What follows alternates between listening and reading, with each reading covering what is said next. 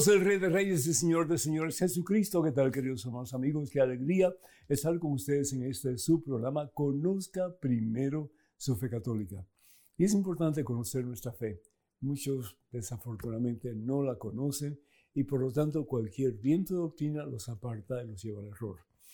Y ese es el propósito de este programa, que conozcamos mejor nuestra fe para entonces no necesariamente debatir con nadie, sino para aprender y podemos cimentarnos con más fuerza y poder en esa roca poderosa que es la palabra de Dios, la palabra hecha carne que es Jesucristo nuestro Salvador. Hoy tenemos un programa muy interesante, cargado de bendiciones como de costumbre. Gracias a todos ustedes por sus llamadas, por sus eh, escritos, sus preguntas. Son ustedes los que hacen posible este programa y damos gracias al Señor por esta posibilidad de poder compartir con ustedes la santa palabra de Dios y embriagarnos, someternos, sumergirnos de la palabra de Dios que libera, que sana, que restaura, que da vida. Antes de hacer absolutamente nada más, hermano que me escuchas, hermana que me escuchas, hagamos un alto en nuestro acelerado caminar diario, pongamos en presencia de ese que es nuestro Rey y nuestro Señor Jesucristo. En este momento, hermano, hermana, vamos a orar. En el nombre del Padre, del Hijo y del Espíritu Santo, y el pueblo dice, amén.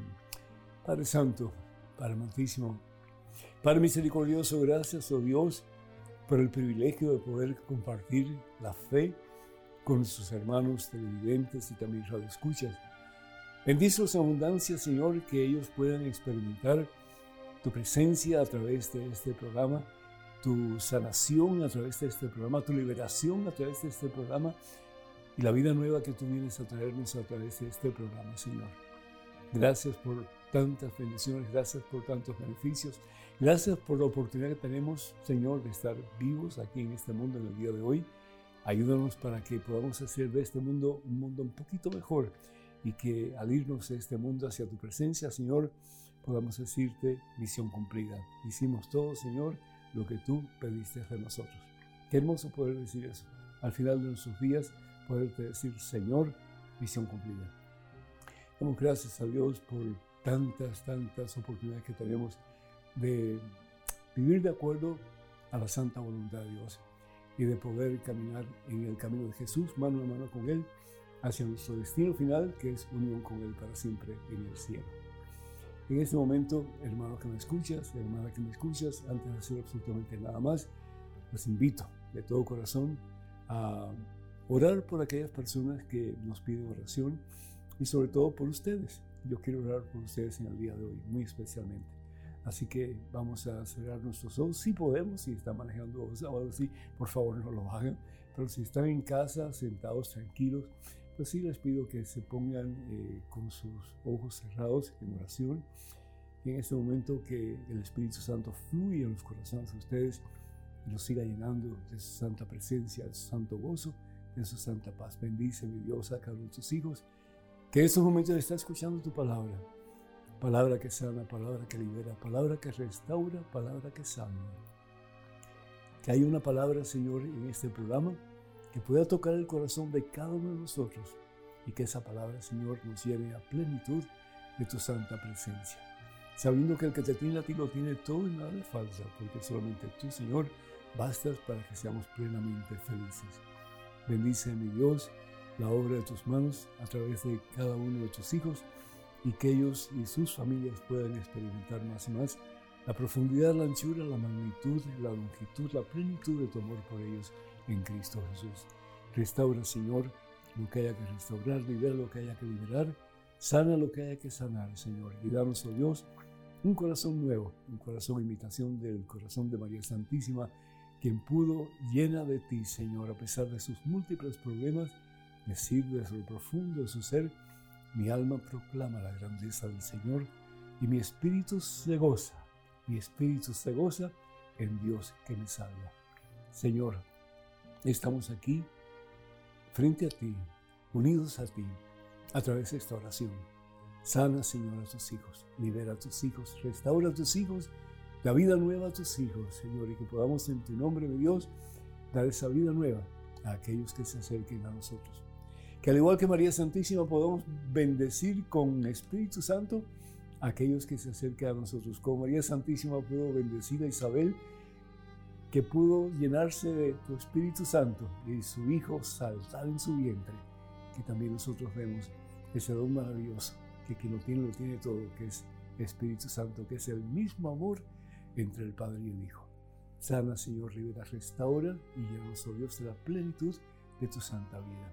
A ti, Padre Santo, en Cristo Jesús, gloria, honra y honor por los siglos de los siglos. Amén, Señor. Amén. Bendito seas mi Dios. El programa de hoy es amar sin límites, amar sin medidas, amar a pesar de problemas, dificultades, situaciones en que no queremos amar a una persona, que podamos amar sin medidas, que podamos amar sin límites. Hay tal vez alguna persona en tu vida, en tu, en tu experiencia, que has optado por cortar tu relación con esa persona y no la quieres amar. Porque tal vez se ha hecho algún daño y con razón pues tú puedes decir a esa persona ya no quiero nada que ver con esa persona. No, ya no, ya no. Me ha herido, me ha lastimado y por lo tanto ya no me interesa su amistad. Si Jesús dijera eso de nosotros, ¿dónde estaríamos tú y yo en estos momentos? Es decir, todos erramos, todos cometemos errores. El que esté libre de pecado, decía eh, San Pablo, que que pues que, que, esté consciente de que no existe. ¿Por qué? Porque todos hemos pecado y todos nos hemos apartado de la gracia de Dios. Y el Señor Jesús dice también en el Evangelio que el que esté libre de pecado tiene la primera piedra. Y no hay persona que más te dañe que la persona que está más cerca de ti. No hay nadie que te pueda pisar los callos, sino aquellos que están cerca de ti. Los que están lejos, pues no pueden hacer mucho para pisar tus callos, ¿verdad? El caso es cómo comportarnos como cristianos, cómo vivir nuestro cristianismo en toda su plenitud. Y al fin y al cabo, si vamos a vivir nuestro cristianismo en su plenitud, tenemos que amar. Aún lo inamable. Sencillo como eso. Aún lo inamable. Porque eso es lo que hace Dios con nosotros, ¿verdad? Y el Señor Jesús lo dice en el Evangelio según San Lucas, en el capítulo 8, versículo 40. ¿Sí? El discípulo debe de ser como el maestro. No puede ser más que el maestro, porque más que el maestro no podemos ser, pero debe ser como el maestro. Más aún si se deja formar, llega a ser como el maestro. De nuevo la pregunta, ¿a quién tienes que amar en el día de hoy? ¿A quién tienes que perdonar en el día de hoy? ¿A quién tienes que extender tu mano y decirle, perdóname, porque todos hemos pecado y yo te perdono, porque también me has lastimado? El Señor Jesús en el Evangelio según San Juan, en el capítulo 13, versículos 34 y 35, nos dice claramente, aquellos que quieren seguirme, les doy un mandamiento nuevo. Si tú quieres seguirme, si quieres en pos de mí, toma tu cruz. ¿Y qué significa la cruz? Humillarnos. Humillarnos. Ah, no, pero ya estoy cansado de tanta humillación. Ya no más. El Señor Jesús en la cruz no se cansó. Y es el ejemplo para nosotros seguir. Por eso el Señor Jesús dice en el Evangelio según San Juan, en el capítulo 14, versículo 6, yo soy el camino, yo soy la verdad, yo soy la vida. Nadie va al Padre sino a través de mí. ¿Queremos llegar al Padre? ¿Queremos alcanzar la gloria? ¿Queremos de verdad vivir la vida eterna en el cielo? Pues tenemos que caminar en el camino de Jesús. Y el camino de Jesús es estrecho. El Señor Jesús nos dice en el Evangelio según San Mateo, capítulo, ¿qué? capítulo 7, versículos 13 y 14. El camino del mundo es ancho. Haz lo que tú quieras. Al fin y al cabo, tú eres dueño de tu propio destino, tú eres dueño de tu propia vida, tú eres dueño de tu propio cuerpo. El Señor Jesús dice lo opuesto. El que quiera seguirme, camine por el camino estrecho. Entre por la puerta angosta. ¿Por qué? Porque no es fácil ser cristiano, hermanos. No es fácil. Podemos decir que somos cristianos, podemos decir que somos bautizados, y qué bueno. Pero lo importante es que ahora del dicho al hecho, de decir que somos cristianos a poner en práctica las enseñanzas de Jesús. ¿Y qué es lo que dice Jesús? Vamos entonces al Evangelio según San Juan, capítulo 13, versículos 34 y 35. Él comienza diciendo, les doy un mandamiento nuevo. Les doy un mandamiento nuevo. ¿Y cuál es ese mandamiento? ¿Y por qué es nuevo? El mandamiento es, ámense los unos a los otros como yo los he amado. Entonces el mundo creerá, Padre, que tú me has enviado. Cuando los cristianos de verdad comencemos a amarnos los unos a los otros. Cuando comencemos a poner a la otra persona y sus intereses como prioridad ante los nuestros, a no ser que sean pecaminosos. Pero poner a otra persona como prioridad, el que tú, esposo, pongas a tu esposa como prioridad ante tus deseos y necesidades, el que tu esposa comiences a poner a tu esposo como primero después de Dios. Que el propósito y la razón de haberse casado no solamente ser, sea hacerse feliz el uno al otro, pero hacer lo posible y lo imposible por llevar a tu cónyuge al cielo. Llevar a tu cónyuge al cielo. No con tus malas crianzas, no con tus palabras maldichas, no con, no con tus mm, pues, acciones que, que, son degradantes, no, no con tus gritos, pero con tu amor hacia esa persona. Mira, tú te puedes equivocar y te puedes haber casado con una persona equivocada, pero eso es la cosa, Dios no se equivoca. Dios no se equivoca.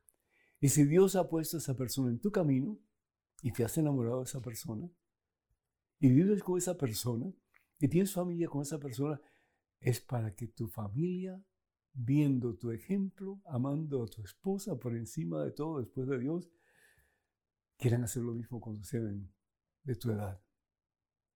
¿Por qué tantos divorcios hoy día? ¿Por qué tantos muchachos y muchachas que no se casan hoy día? Porque al fin y al cabo han tenido un muy mal ejemplo en sus familias. ¿Cuántas veces hemos puesto en práctica el mandamiento del amor?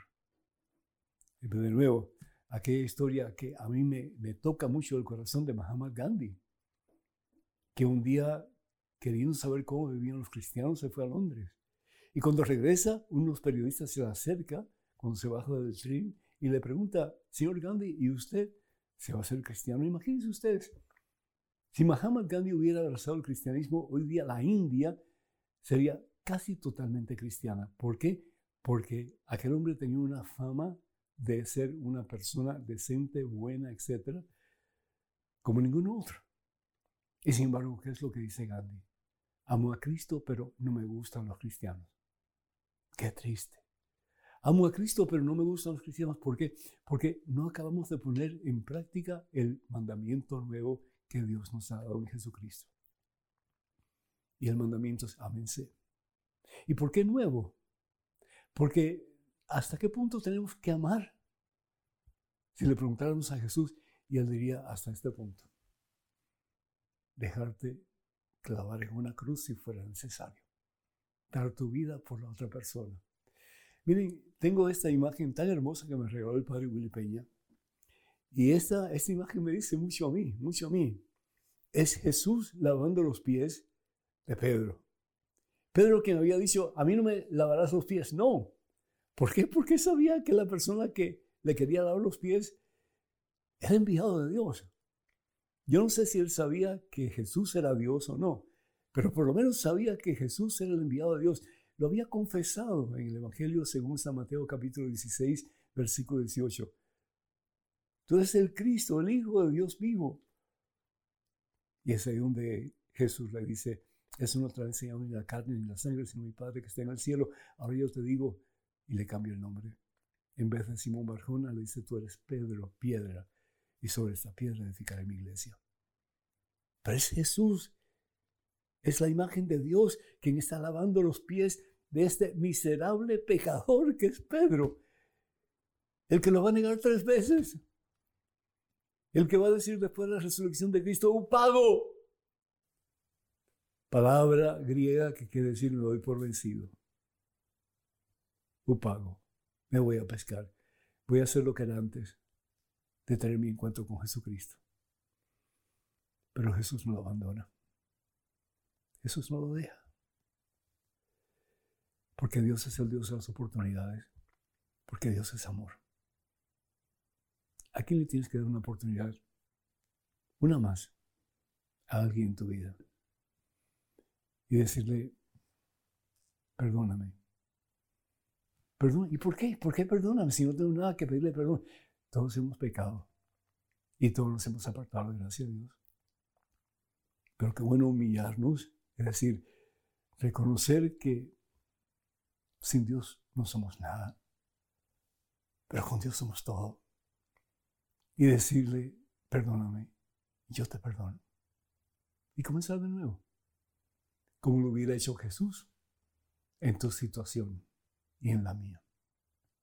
Que Dios nos dé la gracia, la valentía, el poder, la fuerza, la autoridad para poder vivir nuestro cristianismo más completamente, más enteramente, para que un día el mundo conozca a Cristo, el Dios de la vida, el Dios del poder, el Dios del amor. Y cesen las guerras, y cesen las matanzas, y cesen los pleitos entre familias y entre esposo y esposa. Y comience a haber amor de verdad, amor puro de Dios. Entonces el mundo creerá en Jesucristo. Y de la mano de Cristo viviremos una nueva etapa del jardín del Edén. En otras palabras, sí, del paraíso. A Cristo Jesús que vive gloria, honra y honor por los siglos de los siglos. Amén. Bendito sea Dios. Hermanos y hermanos, en estos momentos vamos a darle gracias a Dios por tantos de ustedes que nos llaman, que nos escriben pidiendo oración, pidiendo que pues nos unamos a ustedes para pedirle al Señor por sus necesidades. Y damos gracias a Dios porque ustedes nos dan la confianza de poder eh, compartir con ustedes sus necesidades y pedirle al Señor sanación, liberación, restauración, vida nueva. Pedimos al Señor por Beatriz de Nevada, cuando se va a operar los callos en la garganta. Ah, es una pregunta que me está haciendo a mí. ¿Cuándo se va a operar los callos en la garganta? Lo quiero mucho. Que Dios le bendiga. Pues Beatriz, yo estoy tomando unas pastillitas de VIX que son excelentes hoy día. No estoy pues ah, haciendo propaganda de esto, pero me han asentado muchísimo y como ves, pues no estoy tosiendo como tosía antes. Así que por ahora los callos que estén tranquilos, porque mientras no molesten, no hay ningún problema. Pero muy agradecido por tus oraciones y recibo esa bendición de parte tuya en el nombre del Señor. Javi Isaac de Guatemala pide por los niños que son atacados con tanta ideología de género. Y eso es terrible, pero papá y mamá, ustedes tienen la labor principal de pastorear a sus hijos, de ayudar a sus hijos, porque si no, el mundo se los va a destrozar completamente con ideas totalmente, no solamente opuestas al cristianismo, pero ideas que los van a, los van a destruir. ¿Cómo, ¿Cómo se puede esperar que un niño o una niña opte por querer ser lo que no es? Es decir, la pelvis de la mujer es muy diferente a la del hombre. Eh, el, proceso de, de, sus genes, su, su, su, aparato eh, de proceso de genes, es muy diferente entre el hombre y la mujer. Tú lo puedes cortar aquí, le puedes poner allá, etcétera, pero sigue siendo hombre, sigue siendo mujer. Entonces, a través de una cantidad de hormonas que hay que inyectar en la persona para que esa persona pueda tratar de ser algo semejante a lo que quiere ser, es destructivo. Y sin embargo, ¿cuántos papás y cuántas mamás no solamente aceptan que su hijo o su hija eh, supuestamente cambie de género, pero hasta aún los apoyan? Papá y mamá, ustedes tienen que velar por el bienestar de sus hijos. Ustedes tienen que velar por lo que sus hijos ven en la tradición, escuchan en la internet en la radio, donde sea, porque al final ustedes son los pastores de sus hijos. Y Dios les ha dado a ustedes sus hijos para que ustedes responsablemente les ayuden a ser hombres y mujeres de bien. Pedimos al Señor por sabiduría para papá y para mamá, donde quiera que ustedes se encuentren, hermanos. Carmen Ramírez de Connecticut pide oración por su esposo Héctor, su hija Wanda, su hijo Héctor Jr., su hija Ana Socorro Ramírez y por el menor que le dio cuatro derrames y está muy malito. Ay, caramba, muchas bendiciones para él. Se llama Luis Gerardo Ramírez y también por su mamá que tiene 103 años, gloria a Dios, qué maravilla, 103 años. Se llama Ana María Alicia. y también por la hermana que la cuida. Muchísimas bendiciones para toda la familia y pedimos muy especialmente por Luis Gerardo, que Dios le bendiga y sea su santa voluntad que pueda sanar pronto. Pedimos al Señor por Gilberto Zamora de San Francisco, que pide por su familia. Con todo gusto, Gilberto, Dios te bendiga a ti y a todos tus seres queridos. Anónima de West Palm Beach, Florida, pide por la paz en la familia para que no se destruya su hogar. Que Dios les bendiga en abundancia y que esa familia se una en el corazón de Cristo Jesús, en el amor de Dios. Y Javier Solórzano de México da gracias a Dios por su infinita misericordia. Qué bueno. No solamente es importante pedir y es pues importante que se haga, pero es importante y también muy importante que se dé gracias al Señor por tantos beneficios recibidos. También pedimos al Señor por todos aquellos que están inscritos en esta página de Facebook de este servidor, el Padre Pedro. Muchísimas bendiciones para todos ustedes, particularmente por aquellos que piden oración de parte de nuestra. Que el Señor los bendiga a todos en abundancia. Pues yo creo que con esto vamos a terminar este segmento, este programa. Les recuerdo que el número telefónico para que ustedes se comuniquen con nosotros, y esperamos que así lo hagan, es el 205-271-2924. 205-271-2924. Y si desean escribirnos, pues por favor háganlo al número uh, de, correo electrónico que es padrepedro.ewtn.com. Padrepedro.ewtn.com. Vamos a pequeña pausa, regresamos en cuestión de momentos. Así que hermanos y hermanos, por favor no se vayan, quédense con nosotros.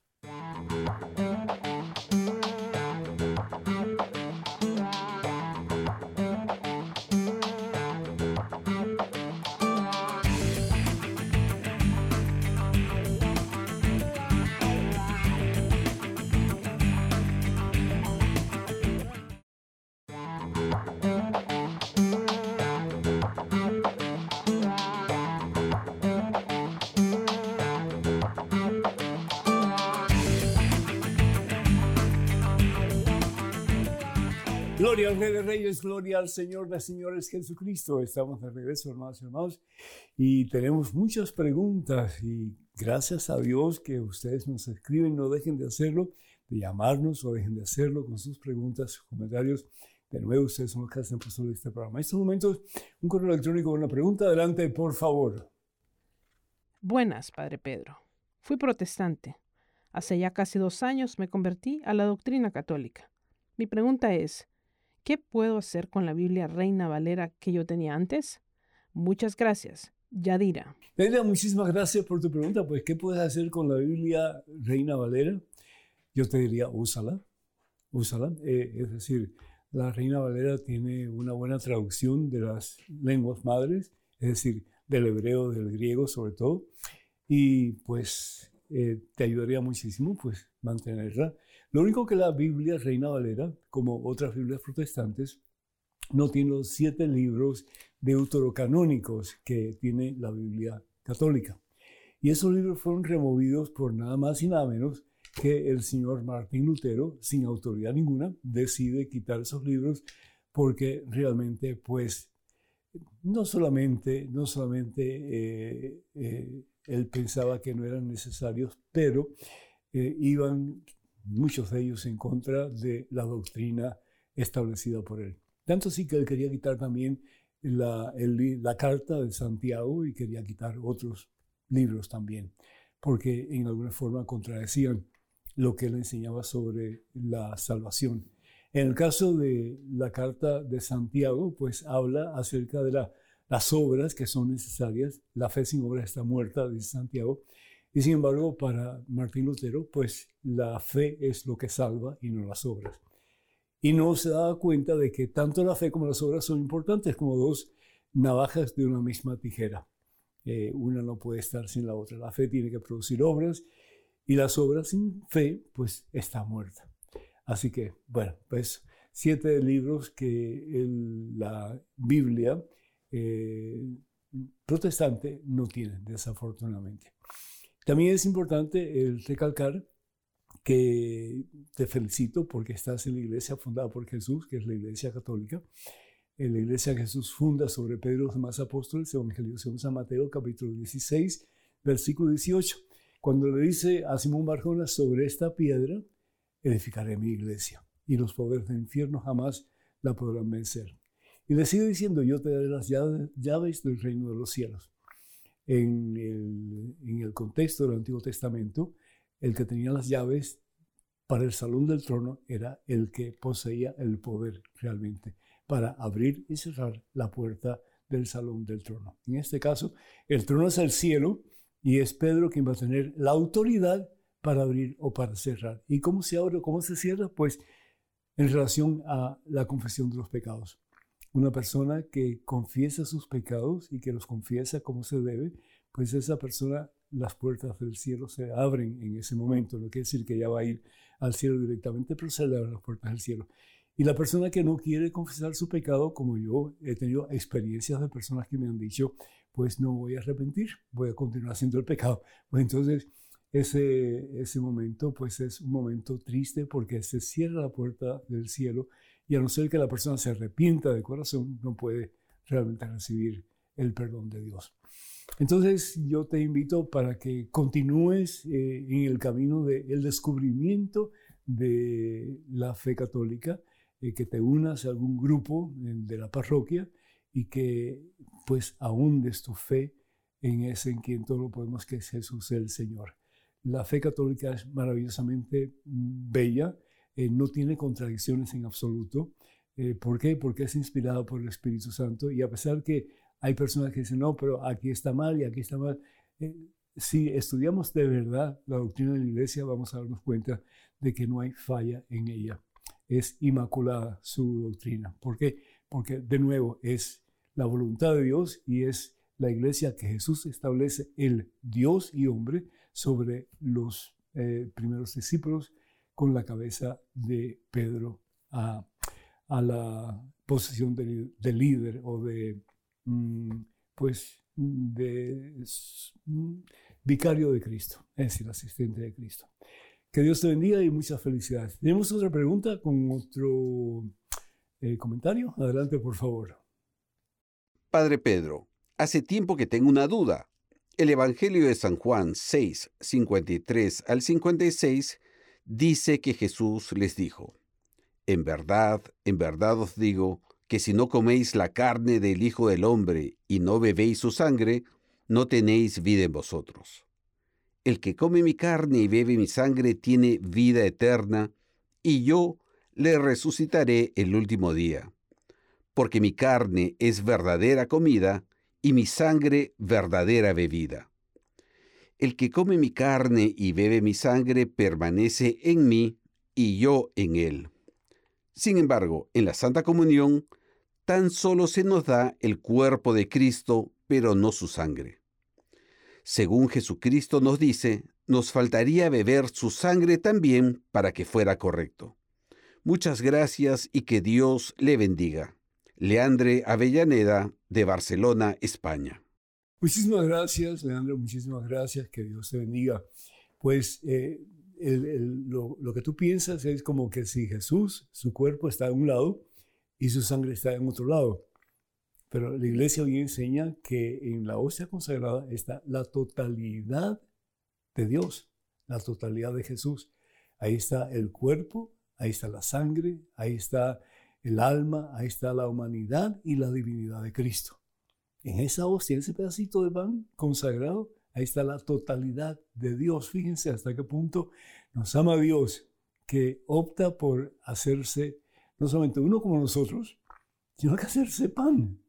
¿Para qué? Para que lo podamos digerir, para que lo podamos masticar, para que lo podamos internar ¿sí? en nuestra vida.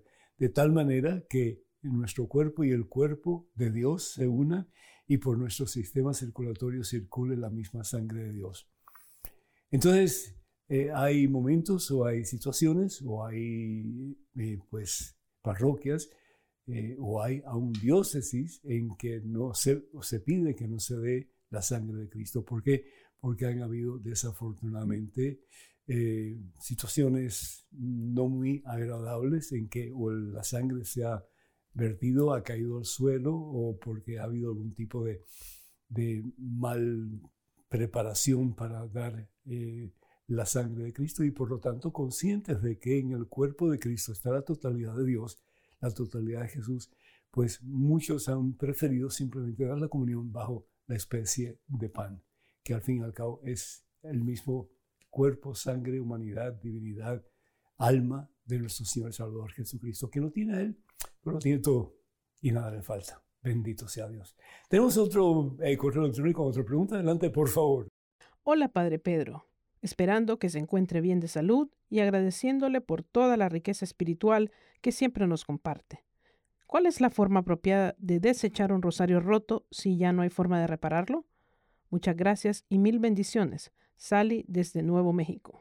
Sally, muchísimas gracias y bueno, pues qué, qué bueno que seas reverente y que estés consciente de que esos objetos, tanto el rosario como puede ser una imagen, como puede ser una pintura, que hable de Dios, que nos conduzca a Dios, que nos acerque a Dios, se debe tratar con reverencia, aun cuando esa obra pues ya no sirva para nuestras necesidades. Yo lo que te recomiendo es que hables con el sacerdote de tu parroquia y si él está de acuerdo que tú le lleves esos objetos, tanto el rosario, eh, pues que no, está, eh, que, no está completo, que está roto, como cualquier otra cosa que puedas tener, objeto religioso, que ya tú no quieras usar. Dicen que la basura de algunos es el tesoro para otros, ¿sí? Porque esas cosas muy bien se pueden restaurar, muchos de ellos. Entonces, ¿por qué si no hay un ministerio de restauración en la iglesia, por qué tú no tratas de buscar la manera de que sí lo haya? Se reparen o se restauren rosarios, imágenes, en fin, ¿verdad? Pinturas y, y que todo sea para mayor gloria a Dios. Entonces, antes de echarlo a la basura, habla con el párroco, con tu sacerdote, y pregúntale acerca de las posibilidades de que eso se lleve a la parroquia y que él disponga de esas eh, prendas según su, su criterio. Pero sería interesante de nuevo si se pudiera utilizar todos estos medios que han sido de acercamiento a Dios para que otras personas lo puedan utilizar también. Y bueno, pues esa sería mi, mi sugerencia para, para ti y para todos aquellos que estén en una situación parecida no los descarten, no los rompan, no los boten, no les echen a la basura, sino que traten de que alguien los pueda usar. Y si se pueden, pues mejorar, se pueden restaurar, pues mucho mejor todavía.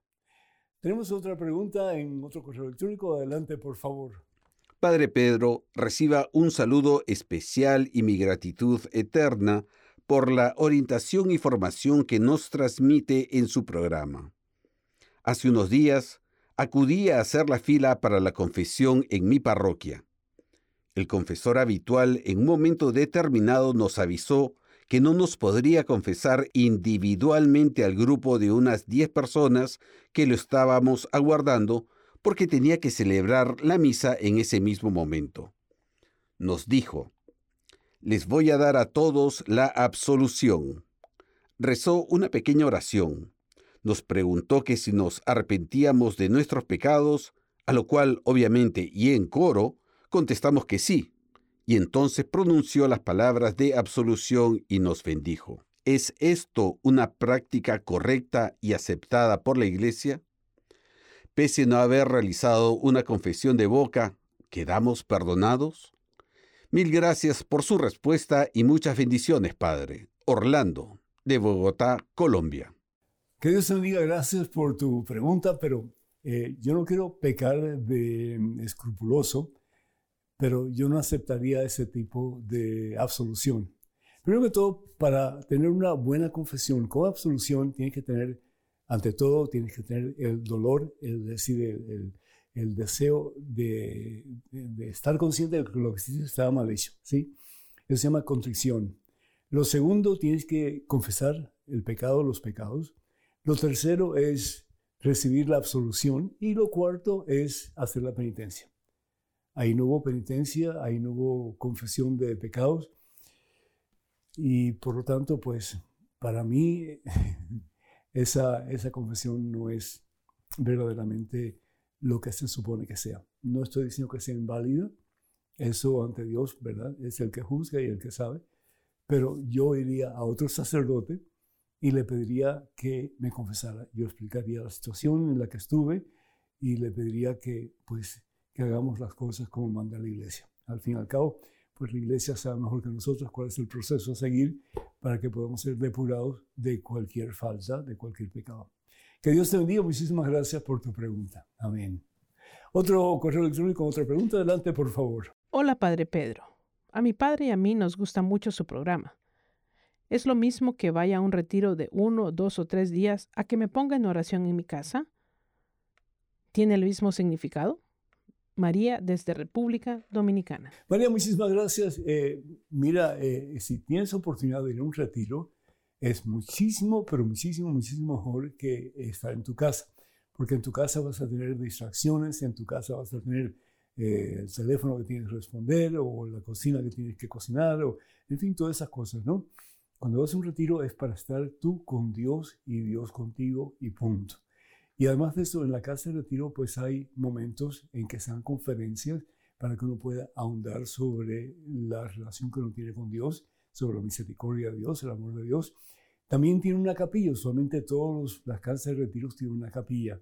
¿Y para qué es eso? Pues por no estar en la presencia de Jesús sacramentado. Entonces sí, para mí hay gran diferencia entre yo quedarme en casa y hacer una especie de retiro personal, aunque soy sacerdote y lo puedo hacer y lo hago de vez en cuando, pero no es lo mismo que ir a una casa de retiro para yo recibir y dejar que alguien me guíe en el camino de Jesucristo nuestro Señor y Salvador. Y ese es el propósito del encargado del retiro, que no solamente nos ayuda con sus conferencias, pero también está ahí para dirigirnos si tenemos alguna pregunta, alguna duda, si no, pues no cabe muy bien en nuestro concepto de espiritualidad lo que Él nos ha dicho, lo que Él nos ha pues, comentado acerca de nuestra relación con Dios. Entonces, te invito de corazón, la oportunidad que tengas de asistir a un retiro, aunque sea una vez al año, que lo hagas, que dejes todos tus contornos eh, tranquilos y que te vayas a hacer un buen retiro para que salgas nueva, renovada, transformada en el poder del amor de Dios. Que Dios te bendiga, muchísimas gracias. Tenemos en estos momentos pues otra eh, pregunta en otro correo electrónico. Adelante, por favor. Hola, padre. ¿Jugar videojuegos de pistolas de disparos es un pecado? Un padre me había dicho que no, mientras uno no juegue tantas horas y tenga un cierto límite de tiempo y no dejar las responsabilidades por jugar. ¿Usted qué opina, padre? Víctor. Víctor, ¿y cuántas horas son pues aceptables y cuántas horas no son aceptables? Es decir, eso es un juego que puede ser muy dañino, porque tú puedes decir, bueno, cinco horas voy a jugar y de cinco horas en adelante pues está malo, pero cinco horas para abajo pues está bien. No, la pregunta es qué daño te puede hacer espiritualmente esos juegos a ti. Y la pregunta principal sería, ¿y haría eso Jesús? se podía a jugar juegos de disparos y de matanzas y todas esas cosas. Y tenemos que estar conscientes, Víctor, que si Jesús no lo hace o no lo hizo, aunque Él estuviera en nuestros tiempos modernos, nosotros tampoco deberíamos hacerlo. ¿Por qué? Porque muchos de estos juegos dañan nuestra relación con Dios, dañan nuestro espíritu, dañan nuestro deseo de amar como amó Jesús y por lo tanto, pues estamos en el bando equivocado, es decir, en el bando del mundo. Estamos llamados a ser seguidores de Cristo, discípulos de Cristo. Y como seguidores de Cristo, discípulos de Cristo, estamos llamados a ser como Jesús. Tan sencillo como es. Estamos llamados a ser como Jesús. Y la pregunta que nos tenemos que hacer una y otra vez es, ¿qué haría Jesús en esta situación? ¿Qué haría Jesús? Y honestamente, pues responder a esa pregunta y hacer lo que haría Jesús. Pedirle al Señor la fuerza, el poder, la autoridad para hacer lo que haría Jesús. Porque al fin y al cabo, si vamos a decir que son cristianos, es decir, somos discípulos de Jesús, es decir, somos imitadores de Jesús, por lo tanto debemos de actuar como Jesús. ¿No te parece? Bueno, pues tenemos otro correo electrónico, otra pregunta. Adelante, por favor. Buenas, Padre Pedro. Mi nombre es Maritza y quisiera me pueda guiar en mi caminar como esposa de un alcohólico. Tengo 27 años de casada con mi esposo Antonio, que para mí es una persona buena, buen padre y abuelito con lindos sentimientos. Él ha tomado licor y fumado diariamente durante todos estos años, y posiblemente más antes de casarnos. Sé que algún día esta adicción le pasará la factura. Yo traté por varios medios de ayudarlo con terapias en grupos de alcohólicos anónimos, pero fue imposible. Esta situación siempre ha sido una preocupación para mí porque hemos compartido muy poco como pareja. Siempre asisto sola a mis actividades y esto me duele mucho a pesar de que soy una persona muy independiente. Dios nos dio tres hijos que ahora son adultos, personas muy buenas, estudiosos, trabajadores y humildes, que traté de criarlos de la mejor forma posible.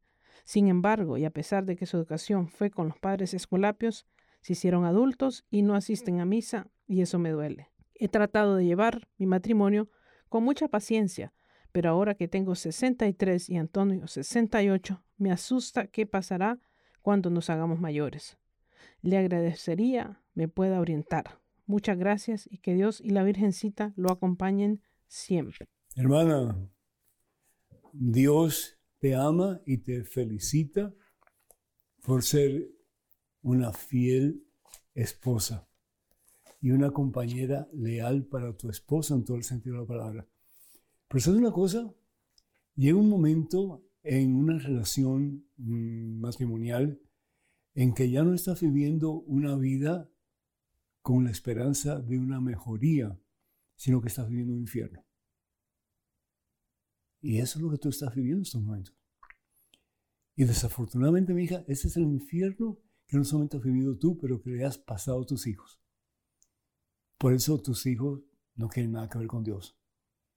¿Por qué? Porque ¿cómo le vas a hablar de un Dios amor cuando lo menos que existía en tu casa de parte de tu esposo, por lo menos, era falta de amor? imagino yo gritos y pleitos y noches eh, avanzadas y olor a alcohol. Es decir, ¿cómo tú puedes hablar del amor de Dios en una situación donde el amor de Dios no aparece por ninguna parte excepto el amor que tú le has dado a tu esposo? Pero tus hijos, en vez de, pues, darle gracias a Dios por tu fidelidad,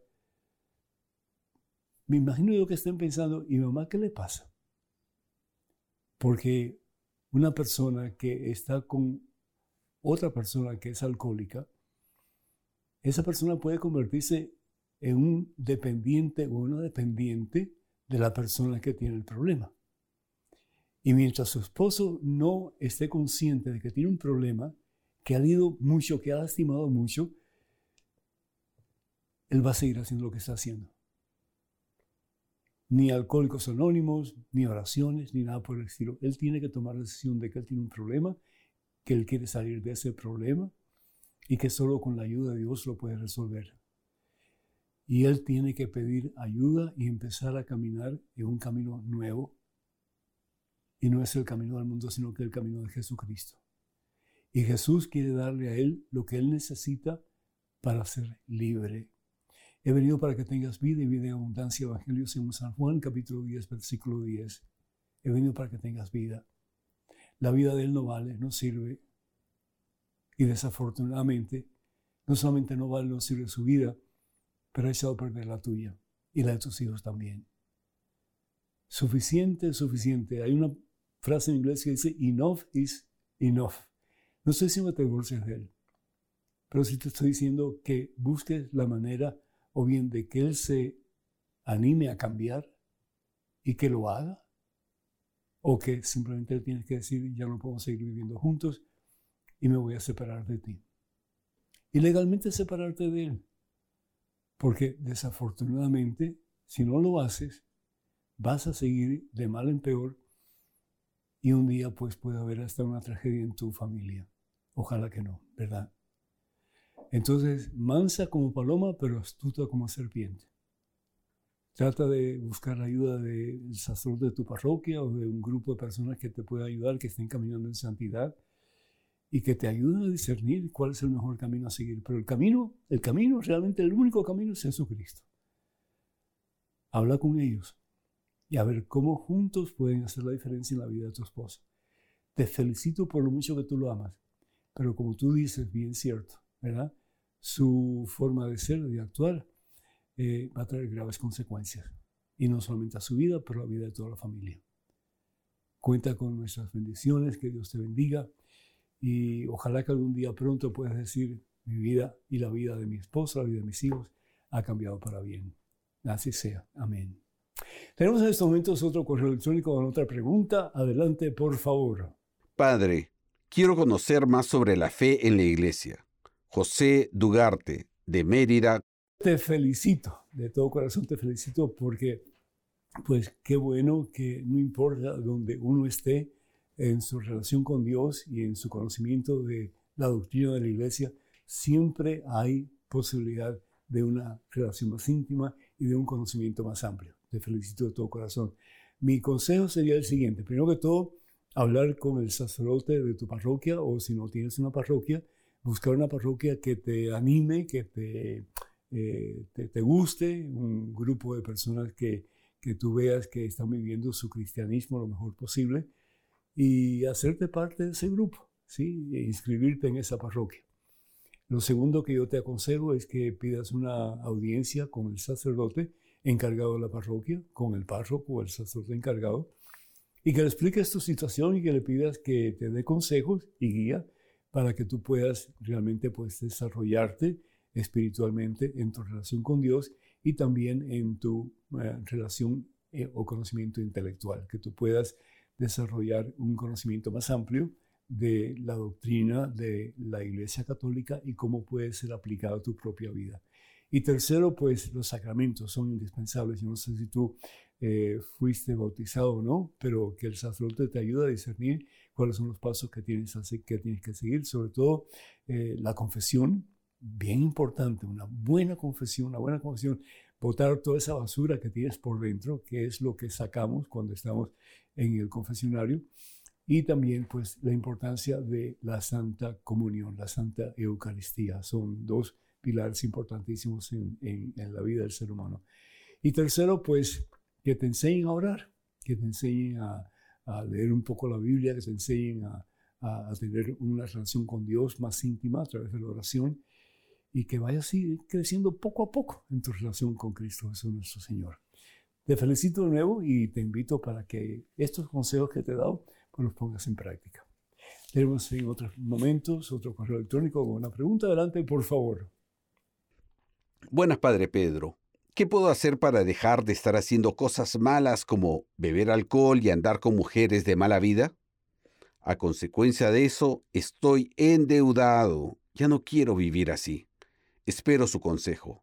Saludos desde Guatemala. Raúl.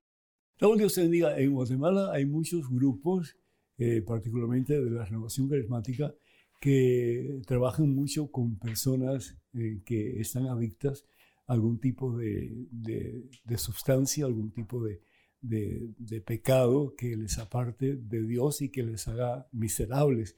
Entonces yo te invito porque tal vez lo que necesitas es una sanación de memorias. Tal vez en un pasado, o bien tu padre o alguien en tu familia, pues también estaba adicto a las mismas cosas, ¿no?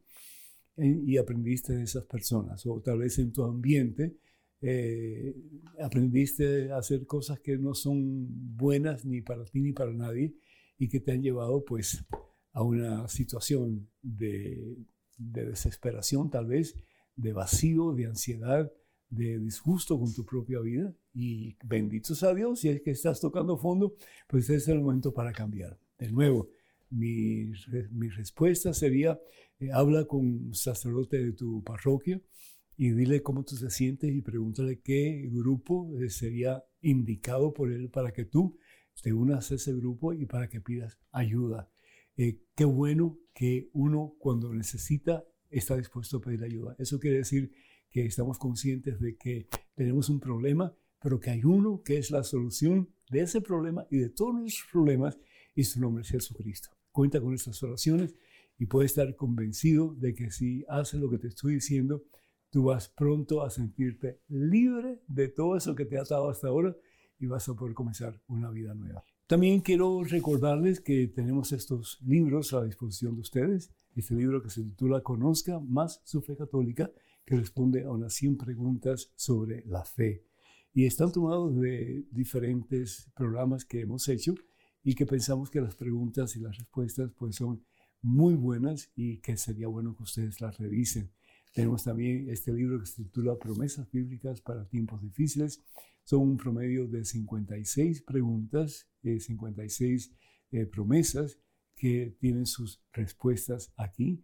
Y es un pasaje bíblico también.